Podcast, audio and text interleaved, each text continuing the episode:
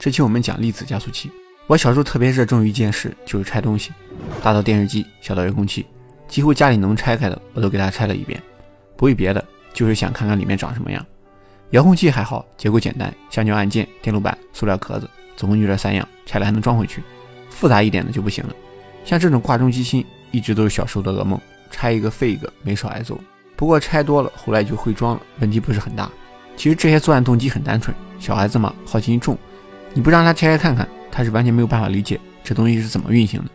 就像这个挂针机芯，你不拆开看看，很难知道它到底是怎么让秒针一下一下跳的。那有的厂家其实就很聪明，他就把机芯后盖设计成透明的了，一眼就能看到里面的齿轮。但是厂家还是太单纯，透明的也没有什么用，你不拆开还是不知道它是怎么动的。拆的多了也就懂了，懂了之后也能修修补补了。这个就是好奇心的力量。其实绕了这么大一圈，都是给粒子对撞机做铺垫。粒子对撞机存在的意义跟小朋友拆东西的动机是一样的，就是想多了解一下这个世界。粒子对撞机从名字就能猜到这东西是干嘛用的。粒子对撞就是让粒子相撞的机器，跟拆东西想达到的目的是一样的。不过粒子身上没有螺丝，想打开它们就得让这些粒子相撞，把粒子撞碎了，得到的一堆碎片中就有新东西，也就是基本粒子。之前我们拿过汽车举过例子，两个汽车相撞，轻微刮蹭，那它们还是汽车，只是从外观看有点变形了。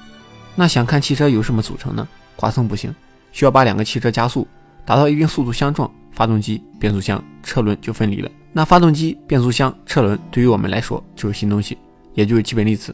那汽车还有没有更小的零部件？当然有。不过我们为了让更小的零件能撞出来，那就得不断让小汽车提高速度，那撞出来螺丝的概率就变大了。螺丝下面还有吗？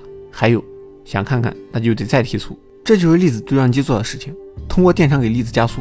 让它们的速度越来越快，越来越快，然后让这些粒子相撞，看看能不能产生新的基本粒子。所以，粒子对撞机的一个关键部分就是加速器。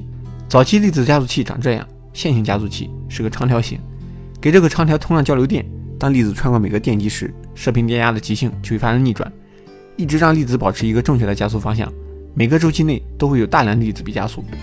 线性加速器的缺点很明显，你不可能造得很长，所以就不能把粒子加速得很快。但科学家很聪明。